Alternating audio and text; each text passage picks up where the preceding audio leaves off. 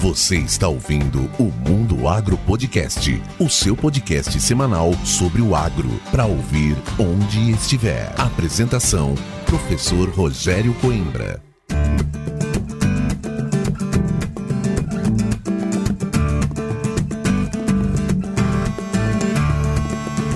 Começa agora mais um episódio do Mundo Agro Podcast, o seu podcast semanal sobre o agro para ouvir onde estiver e quando quiser. No episódio de hoje, eu, professor Rogério Coimbra, converso com o engenheiro agrônomo Mário Colares. O Mário fez mestrado em agronomia com ênfase em fitopatologia pela UFLA e durante o mestrado ele fez a mudança de nível e atualmente é doutorando em agronomia com ênfase em fitopatologia também pela UFLA. Ele atua na linha de pesquisa de epidemiologia e manejo de doenças de plantas. Durante a graduação, ele atuou no laboratório de fitopatologia fitopatologia da UFMT de Sinop, exercendo as atividades de iniciação científica, monitoria e clínica fitopatológica sob a supervisão da professora Solange Bonaldo. Portanto, esse é um episódio Pratas da Casa e você vai conhecer a história desse paraense ribeirinho que resolveu ganhar o mundo e se tornar um cientista nas ciências agrárias.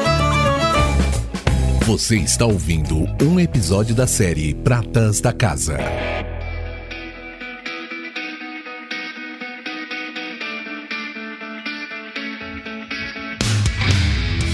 grande Mário Colares, nosso egresso aqui da UFMT de Sinop. Seja muito bem-vindo ao Mundo Agro Podcast, Mário. Muito obrigado, professor. Boa noite.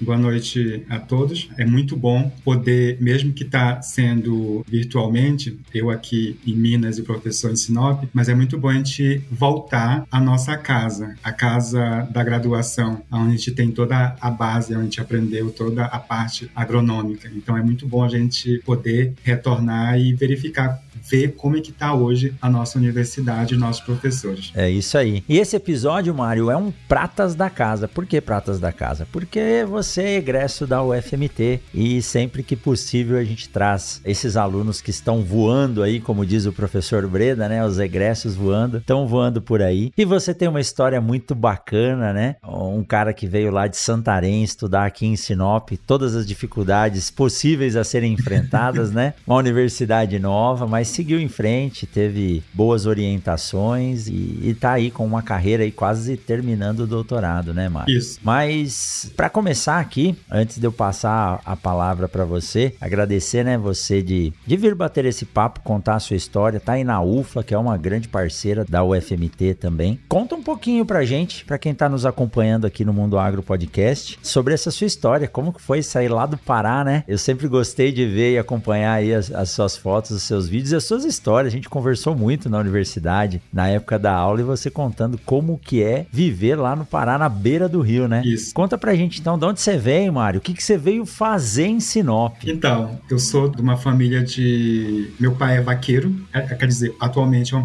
é vaqueiro aposentado. Minha mãe é professora de escola de primeira lá do primeira a quarta série e tudo mais. A gente mora na beira do rio. Eu falo que eu sou de Santarém, né, município, mas meus pais moram na beira do rio. Ou seja, hoje, nesse exato momento, o rio está a uma distância de 5 metros da porta da, da casa dos meus pais. Então, é, a gente se classifica como ribeirinho, ou seja, a zona, a zona ribeirinha de Santarém. Tenho colegas que, quando vão visitar é, Santarém, vão para o Terra do Chão, eu moro do outro lado do rio. Da casa dos meus pais até a cidade são oito horas de barco que a gente tira. E a gente. Para atravessar o rio só? Só. É um afluente do rio Amazonas, só.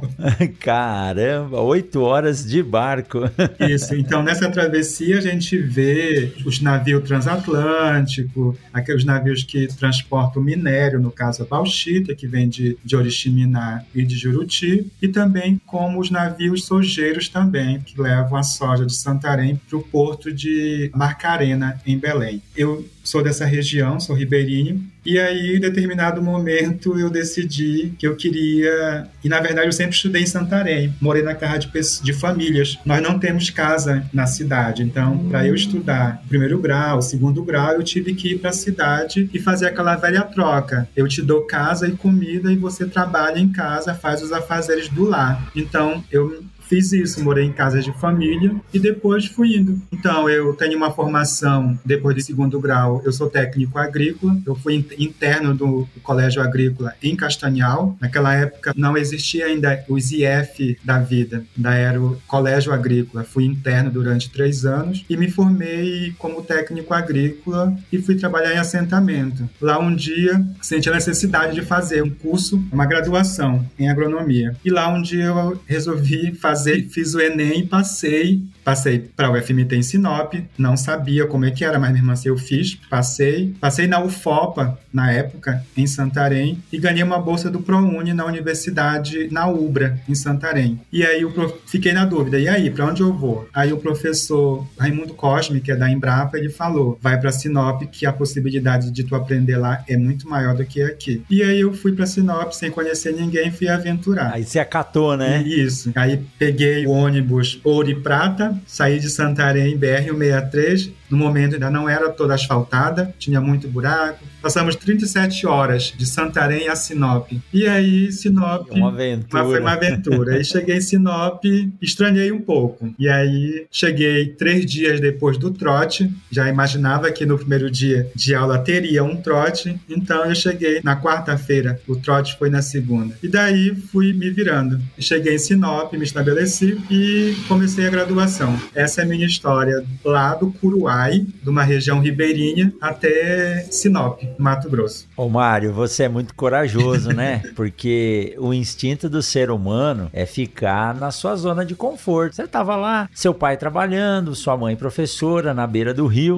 Para quem gosta de pescar deve ser bom, porque eu sei que tem peixe lá, tem, né? Mas já vou adiantando, não gosta de pescar. Olha lá, tá vendo? Então, e ele tava lá, podia ficar à vontade, né? Mesmo que não quisesse pescar, mas você resolveu se mexer e sair. É lógico que eu acredito que você deve ter tido um incentivo muito grande dos seus pais para poder estudar, né? Todos os pais querem que os filhos evoluam, é, se formem, ganhem conhecimento e decolem, mas que é é uma aventura grande, né? Você saiu do Curuá, Curuai. um afluente Curuai. Curuai, como que é o nome do rio que passa na frente da sua casa? Rio Lago Grande. Que é um afluente do Amazonas. Demora oito horas de barco para chegar em Santarém. Então você imagina só o que é um menino menino sair desse lugar e resolver enfrentar, posso dizer, uma cidade grande, porque Sinop, né, hoje aí com seus 180 mil habitantes, deve ser mais ou menos, não foi algo simples. E chegar na universidade, primeiro que você foi fazer o técnico agrícola, depois a universidade. Mas o que, que te levou a buscar conhecimento, né, ou estudar o agro, para o agronegócio? Porque o técnico agrícola já é uma formação para quem quer trabalhar no agro ou na agropecuária, né, faz parte do agro como total e depois você prestou vestibular para agronomia. Você tinha ah, algum gosto disso ou em função da profissão do seu pai? Então, professor, como eu falei, a minha família vem da roça, do trabalho agrícola, trabalho braçal, e aí eu tinha seguido como técnico agrícola, mas aí que despertou mesmo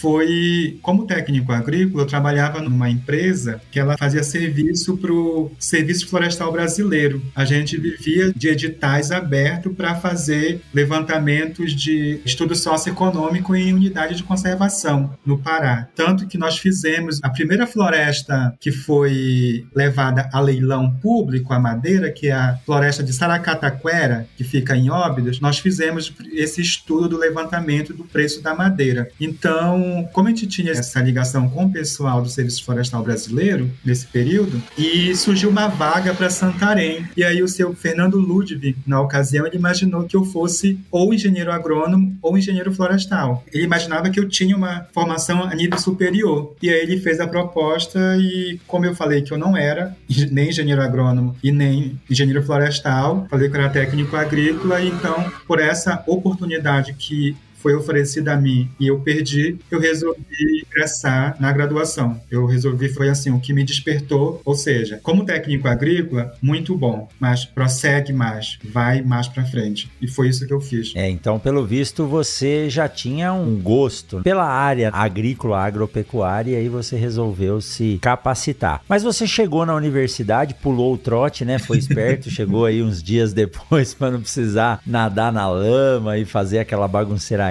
que Isso. por um lado é bom, né? E durante a graduação, a gente sabe que a maioria dos alunos tem uma formação muito deficitária. Os alunos chegam sempre com uma formação básica das disciplinas de física, química, matemática muito deficitária. Como foi esse seu começo na universidade? Foi fácil acompanhar ou você teve que aprender na marra o que você não aprendeu no ensino médio dessas disciplinas básicas? Então, eu tive que correr atrás, tive que aprender na marra muita coisa. Como eu já tinha terminado o ensino médio já fazia alguns anos, os meus colegas do, do, primeiro semestre eram. Nossa, a turma era bem nova. Então eu tinha acabado de sair do ensino médio, muitos tinham saído do Regina Passes e tudo mais. Então eu estava bem atento, assim, estava bem. O conteúdo estava bem fresco. fresco ainda. E eu não. Eu disse, nossa, mas o que, que é isso? Nunca vi isso aqui e tal. Então corri atrás. Então, como eu fui para Sinop estudar, eu me mantia confortavelmente assim, para estudar, para alimentar e tudo mais. Como eu não saía muito, então o que, que eu fazia? Ficava em casa, ficava estudando. O tempo que qualquer tempinho para mim era precioso. Então eu acabava que tenho o hábito hoje de dormir tarde, é, acordo cedo. Então isso foi correr atrás. Em vez de, de eu estar dormindo, eu estava estudando, estava correndo atrás mesmo do, do prejuízo de, de tentar acompanhar a turma. Mas é claro que tive dificuldade, principalmente nas disciplinas de cálculo. Era o terror. De, é, quem não tem? o né? terror de todo mundo. Então, quem não tem, né? Então, eu tive dificuldade bastante na, na, disciplina de cálculo. Cálculo 1, cálculo 2. Quando eu entrei na faculdade, Mário, eu fiz cursinho. Foi algo que me ajudou bastante a aprender a estudar. Mas eu tava com uma ânsia tão grande de entrar na faculdade que eu queria aprender a estudar. E sempre se acaba virando chato da turma, né? Sempre tinha que ficar, ô, oh, para de perguntar aí que nós queremos almoçar. Para de perguntar, senão a aula não vai terminar, né? Mas eu sempre gostei de aprender. E isso que você disse que ficava até mais tarde estudando, isso é uma rotina de quem realmente já começa a demonstrar que gosta do que está fazendo. Por mais que sejam aquelas disciplinas que você não tem afinidade, eu não gostava muito de climatologia agrícola, não, viu? Era um trem ali que até conversei esses dias com um ex-professor meu, João Escobedo, é, aqui pelo celular, vim, fui dar uma entrevista aqui no laboratório e a responsável pela agência que veio fazer a entrevista é cunhada desse meu ex-professor, tá com 70 e alguns anos já aposentado. E eu falei para ele, Ei, professor, quando eu fiz a primeira prova e fui mal, o senhor olhou para mim e falou assim: você não vai se formar, não, viu, rapaz? Ele, aquilo ali foi um desafio, né? falei, não, e acabei passando na disciplina dele. Mas essa dificuldade é uma dificuldade que muitos alunos enfrentam e tem que passar por isso, né? E às vezes é papel do professor acabar fazendo um nivelamento que os alunos não vêm. Não trazem, né? Eles não vêm com essa base do ensino médio. A gente sabe que isso ocorre, mas a universidade está aí para isso. Mas beleza, você fez o técnico agrícola, trabalhou aí com a parte de reflorestamento, né, manejo, e aí depois, num determinado momento lá na universidade, você deve ter começado a pensar no tal do trabalho de conclusão de curso. E eu sei que você acabou rumando para a parte de fitopatologia, que é onde você faz o seu doutorado hoje. O que que te levou? Que tá na 163, porque aqui é o lugar que todo mundo diz que é onde a agricultura, né, o fitotecnista, ele tá na ativa mesmo e tem que controlar a doença. Foi isso que te atraiu para doenças de plantas, Mário? Então, professor, quando eu, eu iniciei a graduação, o professor de introdução à agronomia era o professor Breda. E acho que foi muito legal ele trazer, acho que era toda quinta-feira, um professor de alguma determinada área da universidade, ou seja, das disciplinas profissionalizantes, né? E mostrar, vamos supor, o que é fitopatologia, como que é o trabalho, o que que é. Trouxe também o professor Rogério Coimbra, trouxe o professor Onan, tudo para explicar, mostrar como era solos, o que era semente, tudo mais. Então, nisso eu fui observando essas áreas áreas, e aí me partiu a, a fitopatologia. Eu achei interessante, é, imaginei que é uma área, naquela ocasião, promissora. Eu me via é, fazendo aquilo do que a professora Solange mostrou na palestra dela, e aí procurei ela. Então, desde o primeiro semestre, eu comecei no laboratório de fitopatologia. Nossa, foi uma. Início eu era voluntário, toda terça, quinta eu ia lá com ela aprender à tarde e fui até a finalização da graduação. E aí o que me despertou como TCC foi a área de indução de resistência em plantas, tanto que eu trabalhei com, o pessoal até acha graça hoje, eu trabalhei com extrato de veneno de sapo no controle de ferrugem da soja e na fitotoxicidade do esporo, né? E também na indução de fitolexina em soja e feijão. Então, foi isso, essa o que me me atraiu, ou seja, é, numa agricultura mais sustentável naquele momento. Mas é claro que depois a gente acaba mudando o pensamento e tudo mais. Mas a princípio foi isso. E esses trabalhos da professora Solange Bonaldo são famosos, né? Em parceria lá com o pessoal do ABAN, com o professor Domingos Rodrigues. Isso. Isso mostra o, o quanto que a ciência pode contribuir, né? Imagina uma toxina produzida na pele de um sapo que pode ser utilizado aí como uma indução à resistência a plantas, né? Exatamente. Então, como eu iniciei desde o primeiro semestre, então aprendi muita coisa que ainda, ainda iria ver quando chegasse a disciplina de fitopatologia. Então, esse meu TCC foi o segundo TCC com utilização do veneno do sapo. E era um sapo, que é o raebo, e uma, uma rã. No caso do sapo, esse veneno, ele está nas suas glândulas que são próximo atrás do ouvido dele. E no caso da rã, o veneno ele está entre a pele e a carne, ou seja,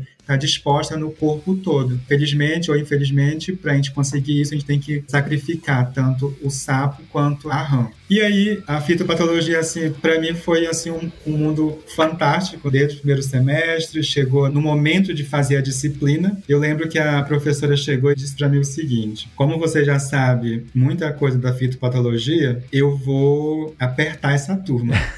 e ela, ela deu uma apertada. E pessoal.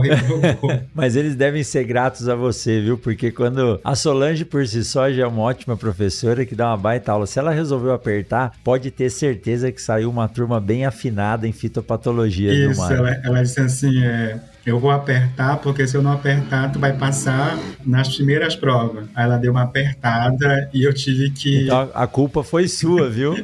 e eu tive que dar uma estudar, ler aquele manual de fito, manual de fitopatologia, volume 1. Eu tive que estudar ele inteiro, porque ela sabia tudo, praticamente assim de cós salteado ali. Então eu tinha que ler também ele. Então, como era orientado dela, o pessoal falava assim, ó, o filho da Solange, o filho da Bonalda. Então eu tinha que fazer jus, né? Então tinha que estar tá bem à frente, né? tinha que estar tá afinado. Mas foi legal, assim, isso me fez aprender bastante, muito. Isso é bom, isso é bom. Uma recomendação que eu faço, você disse aí que começou a fazer estágio no primeiro semestre, eu comecei também no primeiro semestre. A faculdade ela é feita de forma diferente quando você está estagiando e estudando ao mesmo tempo. Né? Porque você vai gerando dúvidas que lá na disciplina você vai resolver. Isso. E aí você consolida o conhecimento. Se você sentar na sala de aula só para ficar ouvindo é uma coisa, quando você eleva o problema e o professor gosta quando ele é questionado, quando ele é colocado à prova para saber se ele está a par do que está acontecendo no dia a dia, ele gosta e se sente incentivado. E aí isso vai fazendo com que os dois lados cresçam juntos, né?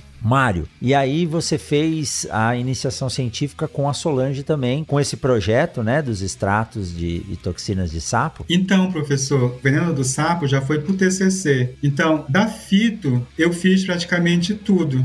Eu fui iniciação científica voluntariado, foi com o patossistema ramulose em algodão, algodoeiro, foi iniciação científica voluntária. E aí depois, como eu ganhei a bolsa do PIBIC pelo CNPq, e aí já fui com soja, já foi com indução de resistência em soja. Primeiro foi com feijão, depois foi com soja. O veneno do sapo foi com o trabalho o TCC. E aí nesse período também eu fui monitor voluntário de morfologia vegetal e também de fitopatologia. E aí trabalhei trabalhei também na clínica fitopatológica. Nossa, a clínica foi a escola. Foi uma escola que tudo que eu tenho, a base da fitopatologia para me chegar no mestrado e no doutorado foi a clínica, me deu um respaldo muito grande. E para quem não sabe, está ouvindo a gente, a clínica fitopatológica é um projeto da professora Solange, a fitopatologista aqui do campus de Sinop, do curso de agronomia, em que ela atende os produtores, né? E, e quem precisar com os casos de doenças durante a safra, não só de soja, mas também de milho, de feijão, de algodão. E é um projeto muito bacana. Quem quiser conhecer pode vir aqui na universidade. E ela não parou de trabalhar mesmo nesse período aí de pandemia, com toda a segurança. Ela não deixou a clínica fechar, né? Isso, na clínica eu fiquei durante três anos, direto na clínica. Então foi um aprendizado. Eu andava no campus da UFMT e aí o professor Carlos Vinícius, o Carlão, ele falava assim: tu já tá jogando fungo na plantação do pessoal. Ou seja, não tem doença, é só o Mário passar que vai ter doença. Então, é, eu entrava em alguns experimentos, do mais via, coletava alguns sintomas de doença e levava para o laboratório para a gente observar, verificar que fungo era aquele, de que sintoma, de que doença era aquele sintoma. Mas assim, foi muito bom. Foi um período que me gerou muito aprendizado, ganhei muito material, inclusive alguns trabalhos meus, eles viraram TCC para outros colegas, porque alguns colegas, como não tinham entrado, né, nunca fizeram iniciação científica, não tinham tido essa essa prática, a vivência com algum professor. Então, procurava a professora Solange e, e às vezes tinha trabalhos meus que ela perguntava: Tu pode ceder? Então, eu cedi algumas vezes alguns trabalhos, os da meus dados, para a pessoa defender o TCC dela. Então, isso é, é, muito gratificante quando a gente começa a produzir conteúdo. Ô, Mário, e como é que foi o contato com grandes áreas e grandes culturas, que é um pouco diferente da realidade que, que você veio? Quando você chegou no Mato Grosso, você entrou pelo eixo 1613 e começou a ver a pujança da agricultura nesse lugar, que é, eu acho, uma grande escola para todos, para nós professores principalmente. A gente aprende muito com os alunos, eu não canso de falar. Quem ouve a gente aqui toda segunda-feira no Mundo Agro Podcast sabe que eu sou, eu digo isso, eu sou um eterno aprendiz. Eu aprendo muito com os meus alunos todos os dias. Nós estamos ali dentro da sala de aula no mesmo nível. Não existe diferença de hierarquia ali dentro. E como foi para você vim lá da beira do rio, né, Lagoa Grande, um afluente do Amazonas, de repente cair aqui no meio dessa produção de soja, milho, algodão, feijão, boi. Como é que foi se adaptar a isso? E você foi parar numa clínica fitopatológica que provavelmente uns 80% do que passava lá era doença de soja. Né? Isso. Então,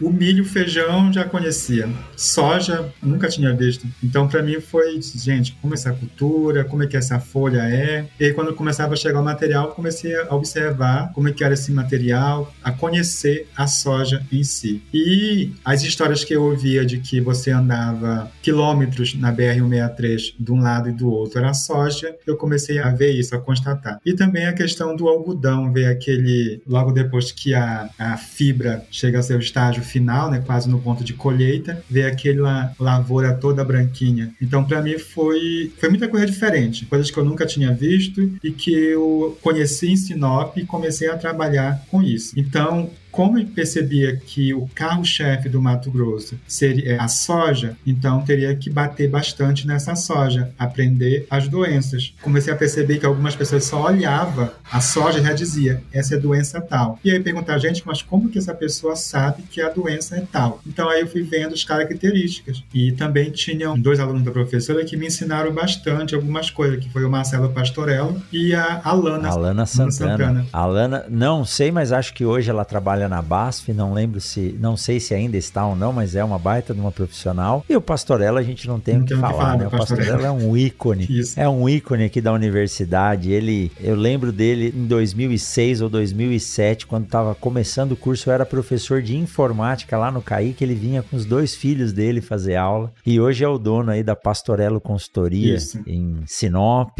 em Alta Floresta. É um cara que trabalha mais do que o tempo deixa. Se deixar, se tivesse mais tempo, ele trabalhava mais, Sim. né? O Pastorella aí é um, é um grande amigo hoje, um baita profissional e que manja pra caramba, né? Ensina muita gente. Isso, e aí por essas pessoas eu comecei a, a aprender mais ainda. Aprender os sintomas, ver sintomas de antracnose, de macrofomina, como que se identifica rápido o diagnóstico de macrofomina, mancha-alvo, septória, as doenças bacterianas, então foi, foi muito bom. E aí, de posse disso, ver essas doenças na literatura e olhar e ver que o que estava ali no campo era o que estava no livro que a gente estava observando. Mas foi muito bom. E Mário, doença não é algo simples. A gente fala, estuda bastante, mas você só vai aprender na prática e no dia a dia. Era o que os meus professores, no caso, Coimbra, Zanuso, a professora Solange, o Breda, falavam que o Mato Grosso, a gente estava naquele momento no olho do furacão. Então,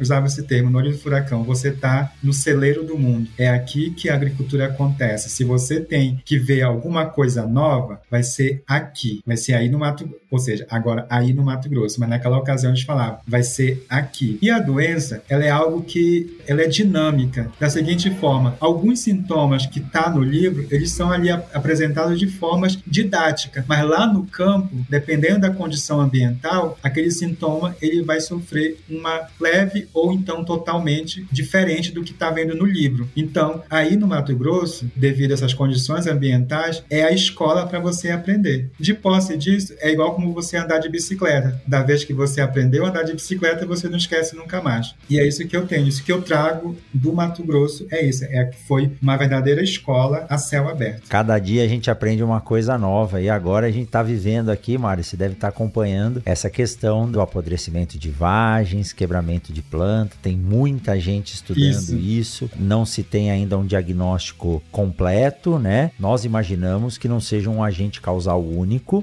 mas tá todo mundo estudando. Então, realmente, aqui continua ainda sendo o olho do furacão, viu, Mário? É, e, e veio material daí do. Não, não lembro qual foi a, o município, mas veio material do Mato Grosso para cá, para a clínica da, da UFLA, do departamento. Da UFLA, é. Tem, o Brasil inteiro está estudando isso, viu? O Brasil inteiro, as empresas públicas, privadas, e aí eu tenho certeza que logo, logo a ciência, do jeito que está, ela vai trazer uma solução ou uma forma de se conviver com isso que a gente chama de problema hoje, né? E problema só é problema porque a gente tem que conseguir a solução, senão estava resolvido, né? Não tem o que fazer, então a gente tem que solucionar.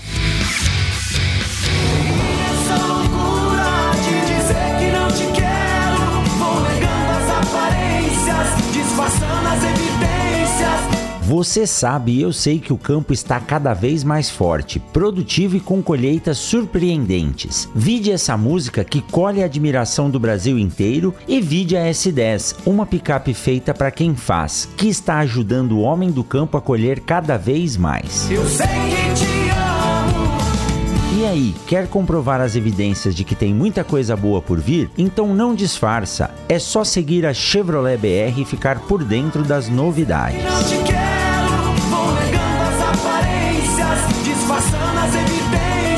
Chevrolet S10, a picape feita para quem faz. Eu sei que te amo.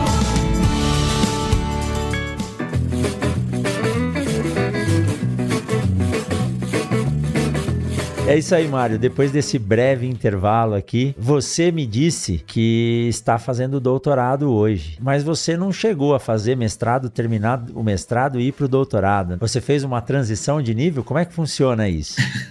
então, para chegar no mestrado, a gente trilhou algumas coisas na graduação. Eu lembro que alguns professores da graduação eles falavam, comentavam que o perfil do Mário seria para a vida acadêmica. Eu lembro um episódio de uma da aula de sementes, onde o professor, o professor Rogério estava comentando sobre a metodologia dele na disciplina de oferecer as avaliações no AVA naquela ocasião e comentou que aquilo ali estava trazendo dos Estados Unidos, uma experiência única que estava aplicando com a gente. E aí comentou que essa questão de você trabalhar na vida acadêmica, você fica aprimorando com o tempo. E ele comentou naquela ocasião que daquela turma ali de 50 pessoas, somente um daqueles ali tinha o um perfil que era de vida acadêmica e apontou para mim.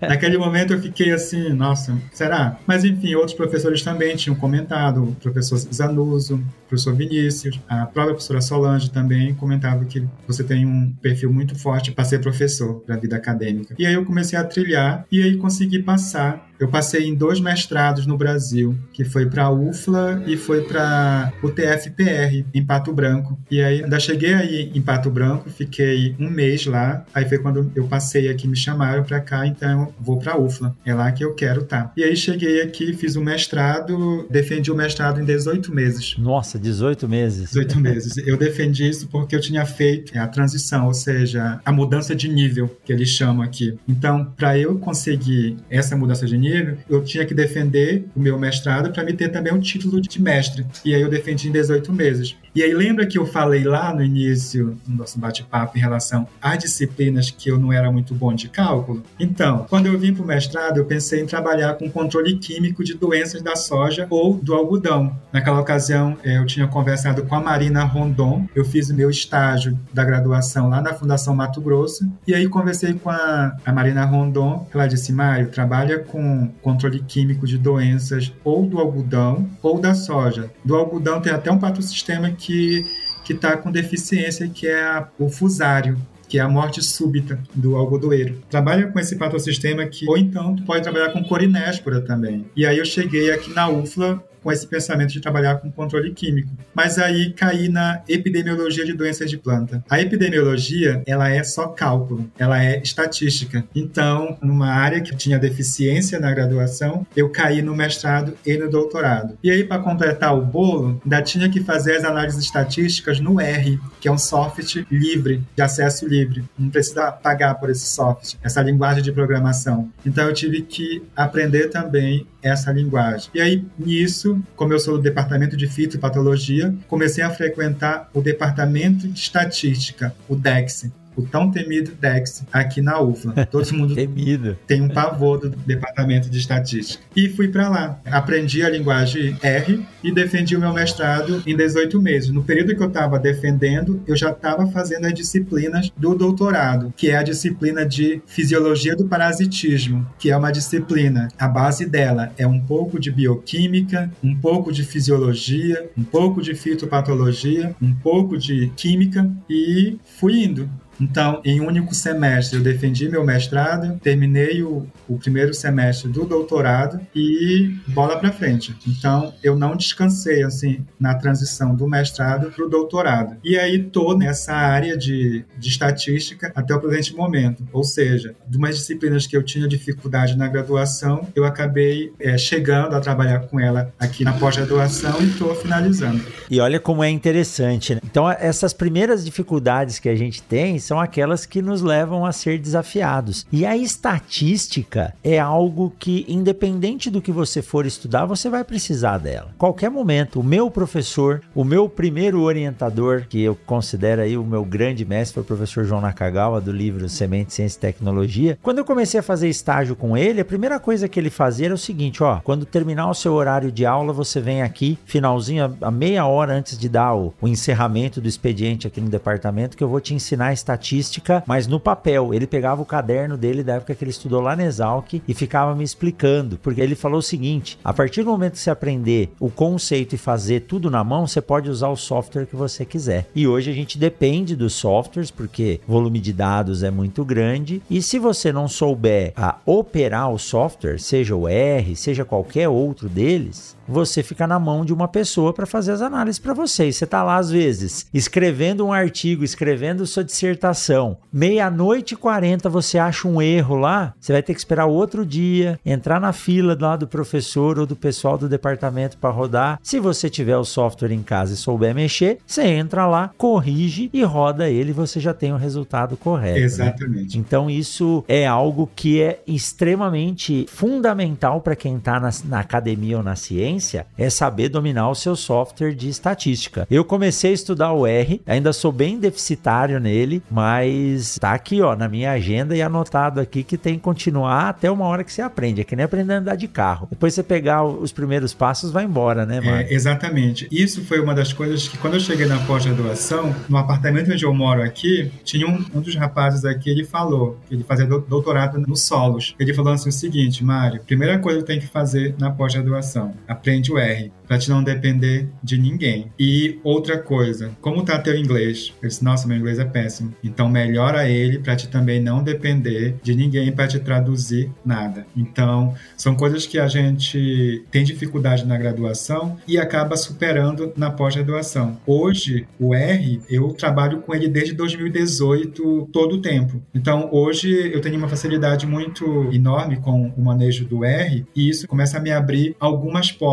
O meu doutorado ele é em ajuste de modelos para previsão de doenças. É um projeto que é em parceria com a Cochupé. A Cochupé é a maior cooperativa de café do mundo e é eles que querem implementar esse sistema de previsão. E isso eu fiz todas as análises estatísticas, os ajustes e os gráficos todos em linguagem R. Agora, quando foi para a plataforma, a plataforma já está implementada no site da Cochupé atualmente, ela foi desenvolvida em linguagem Python, mas a linguagem R toda foi. A base. Isso, a base. O início foi toda a linguagem R e foi desenvolvida por mim. Então, hoje é interessante, até falei hoje na. Hoje eu dei aula para o meu orientador. Na verdade, quem me orienta na, no mestrado e no doutorado é o meu co-orientador. Ele que me orienta, ele que não nunca me desamparou, nunca me deixou assim, nunca me deixou desorientado. E aí, ele me incentivou a isso. Então, toda a base que tem hoje no sistema de previsão é em linguagem R. Isso me levou, no final do ano passado, não, em 2021, esse sistema de previsão teve um prêmio na Baia, que era de inovação e sustentabilidade. Então, eu inscrevi o projeto nesse prêmio e a gente chegou na penúltima etapa. Então, é interessante a gente ter colocado isso. A gente não ganhou, não chegou na última etapa, mas assim, foi gratificante porque a gente viu que a gente está com um trabalho que é inovação. O sistema de previsão hoje ele surge para você diminuir a aplicação de fungicidas de forma desnecessária. Então,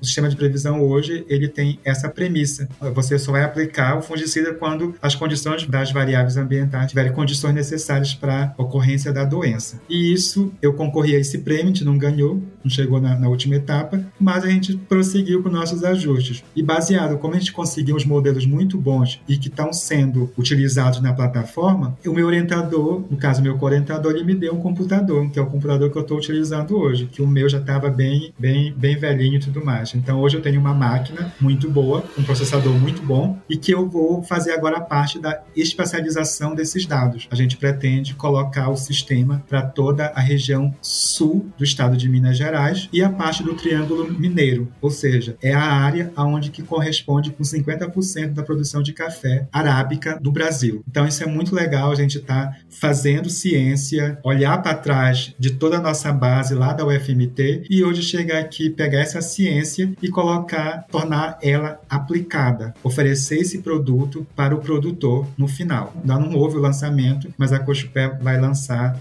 em breve. Olha só, o cara que saiu lá, Ribeirinho lá de Santarém, fez colégio técnico, veio para Sinop, estudou fitopatologia, que não era algo que talvez ele pensasse em trabalhar, trabalhou com soja, trabalhou com milho, trabalhou com algodão, feijão e hoje está aí desenvolvendo modelos matemáticos para previsão de controle e manejo de doenças na cultura do café. E o Brasil é o maior produtor de café do mundo, um dos melhores cafés do mundo, e você está na maior cooperativa de produtores produtores de café do mundo, ajudando eles a produzir de forma mais sustentável, econômica, porque aplicar fungicida não é simplesmente você é, aplicar menos defensivo, mas sim também se tornar mais econômico, porque nenhum produtor quer aplicar nada porque tudo é caro. Então esses modelos de previsão, então hoje você virou um fitopatologista, mestre com uma baita de uma especialização em análise de dados, especialista em R e agora também fazendo modelagem. Então tá aí, Mário. Olha só, orgulho do seu professor professor aqui do outro lado, ver vocês se desenvolvendo e como o professor João Nakagawa diz até hoje, o sonho de todo professor é ver o seu aluno se tornar mais inteligente e desenvolver mais do que aquilo que o professor ensinou. E é isso que tem que acontecer. É isso que faz as coisas evoluírem. Meus parabéns, viu, Mário? Obrigado. E isso me fez aprender a gostar de tomar café. Quando eu cheguei aqui, eu lembro que na graduação a gente saía do laboratório, saía da aula, ia lá na cantina tomava aquele café meio copo. Tomava e tal, nossa, colocava açúcar e tal. Cheguei aqui, é, falando, nossa, esse café extra forte é muito bom. O pessoal disse, Mário, isso não é café. Vou te mostrar o que é café. Primeiro contato com aquele café bom, 85 pontos de qualidade. Nossa, eu senti assim, gente, que café é esse? Sem graça. E aí eu fui aprimorando o sabor e hoje a gente toma um, um café muito bom. Aprendi a, a degustar o café. E porque eu trabalho... Sem açúcar. Sem açúcar, lógico. Hoje, café para mim é sem açúcar. E café, no máximo, no mínimo, assim, quando compro café do mercado, é o café tradicional. Mas em geral a gente compra café na cafeteria com café de qualidade aqui em Lavras. E fui indo, aprimorando isso, o gosto, trabalhar com cultura. Inclusive foi para vivenciar melhor a cultura. A gente também aqui faz experimentos para algumas empresas e a gente faz os experimentos de praticabilidade e eficiência de fungicidas, no caso, para UPL, para Inhara, para algumas outras mais. E a gente tem que colher esse café. Então a gente vai lá na lavoura, colhe esse café, beneficia e vai numa torradeira, pede para torrar, paga para torrar e consome esse café pra gente. Ou então às vezes não quer consumir, deixa na, na fazenda. Que joia. Eu vou te dar uma boa notícia, viu? Eu não sei se você acompanhou aí no Instagram nesses últimos dias, mas eu postei uma foto no cafezal aqui da UFMT de Sinop. Então, eu acompanho isso do, do café, eu achei muito interessante, muito bom. Eu não não sou especialista, né? Mas sou obrigado a dar aula de café, então eu mais aproveito com os meus alunos do que ensino, com certeza. Mas e o professor Carlos Vinícius e o professor Kelt, que é o professor de irrigação, já teve aqui no Mundo Agro Podcast também. Eles têm um cafezal. Eles têm um cafezal irrigado, onde eles conduzem uma série de experimentos com irrigação por gotejamento. Nós conseguimos algumas mudas de canéfora também, que estão plantadas ali para ter a possibilidade de mostrar as diferenças morfológicas. Uma pena, Mário, uma pena que a nossa produção aqui ela é simplesmente derriçada e descartada. Depois o pessoal tem que ir lá arrancar e, e roçar as mudinhas de café. Nós não temos a possibilidade de colher e mandar para uma despolpadora, secadora e fazer a torrefação desse café. Quem sabe alguém que esteja nos ouvindo aí tem ou gosta de trabalhar com café e queira montar uma pequena UBS de café aqui na universidade, porque brincando, brincando, brincando, dá um meio hectare de café plantado ali que eles têm. E ó, café é um mercado muito promissor. Cafeteria, então. Nem se fala, né? Isso. E falando no café, que você falou, professor Kelt, uma vez eu vi ele na rua aqui em Lavras. E uma outra vez eu estava no campus aqui na UFLA e passou aquela pessoa numa bicicleta e gritou meu nome. Aí eu, nossa, mas quem é? De bicicleta e tal. Deu a volta, professor Carlos Vinícius. Teve um congresso aqui de milho eu encontrei com o Lang aqui. Tá vendo? O pessoal gosta aí de Minas. Você falou de bicicleta, eu imaginei que não seria o Kelt, né? Se ele estiver ouvindo aqui, ele vai dar risada agora. Nosso ciclista é o Carlão Vulgo Espeto. Exatamente, Espeto. Mas que joia. É, eu vi o professor Kelt na rua aqui no comércio aqui de Lavras. Já o, o professor Carlão pedalando. E olha que aqui em Lavras não é nada plano. Nossa, a diferença de Sinop para cá é tremenda, muito grande. É grande, né? É morro em cima de morro. A universidade fica numa região alta. Eles vieram daí, né? A professora Sayonara é de Lavras, né? A esposa do Isso. professor Carlão é de Lavras, então eles estão tão sempre por aí. Siga o Mundo Agro Podcast nas redes sociais: Instagram, Facebook e Twitter. Arroba Mundo Agro Podcast.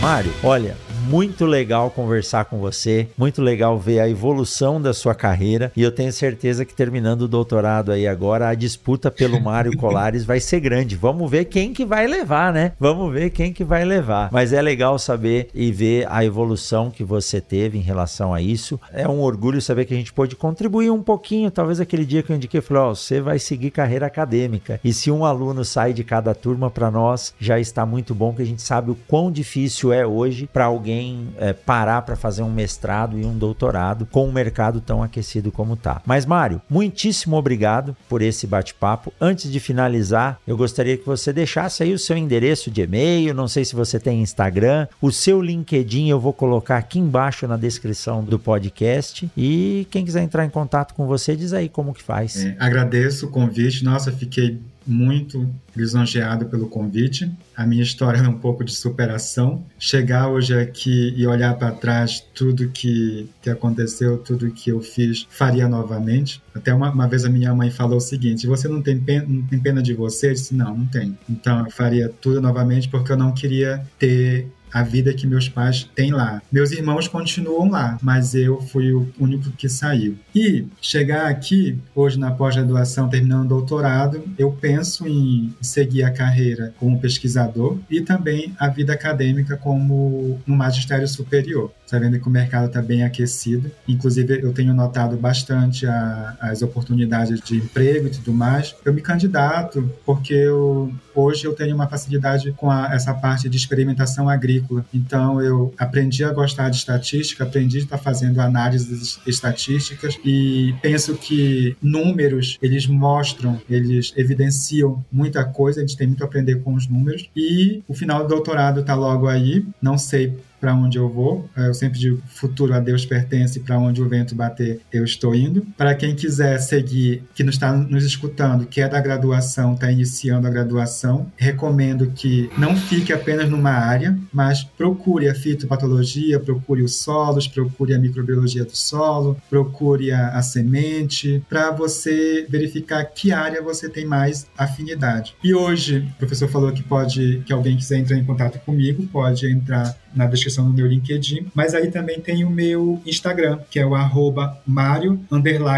Roberto Colares. Esse é meu Instagram. E pode entrar em contato comigo. Tenho o maior prazer em, em, conversar com as pessoas, trocar ideia. A gente vê que hoje a gente só cresce em conjunto, a gente não cresce sozinho. Tanto que a minha tese ela é a junção do conhecimento tanto da fitopatologia quanto da matemática, da estatística, como da linguagem de programação e também não esquecendo da parte da agrometeorologia ou da meteorologia. E quem quiser entrar em contato, eu estou à disposição para responder alguma, algum questionamento e me coloco também à disposição para a minha casa também, se quiser é, alguma ajuda em relação a doenças no futuro, de repente, se alguém queira que faça alguma palestra, alguma coisa em relação a doenças do cafeiro, a gente se coloca à disposição. Eu estou fazendo aqui, tipo assim, vendendo o meu fazendo o meu, meu jabá, porque a gente, na vida de hoje, a gente tem que muito estabelecer network. Então. É isso aí. E esse mundo é muito pequeno. A gente vive no mundo do agro, então é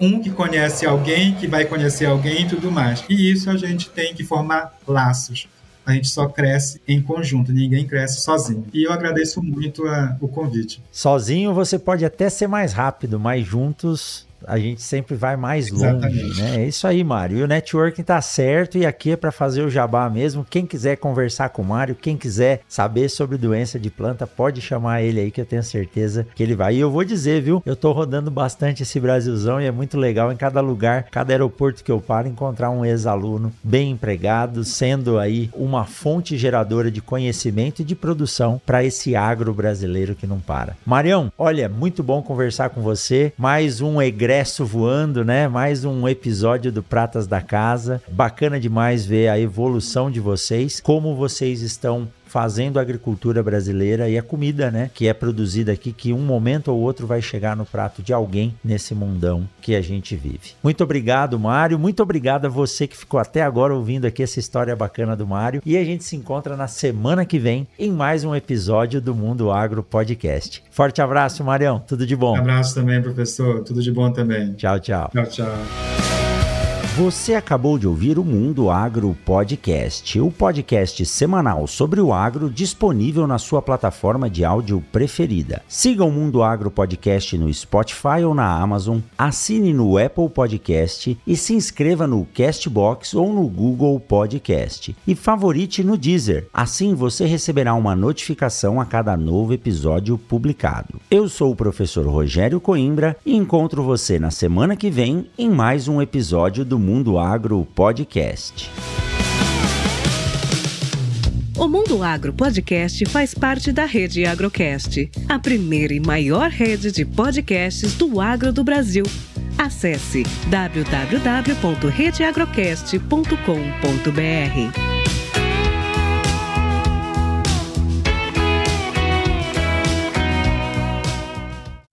Você ouviu o Mundo Agro Podcast. Informações, novidades e muito mais.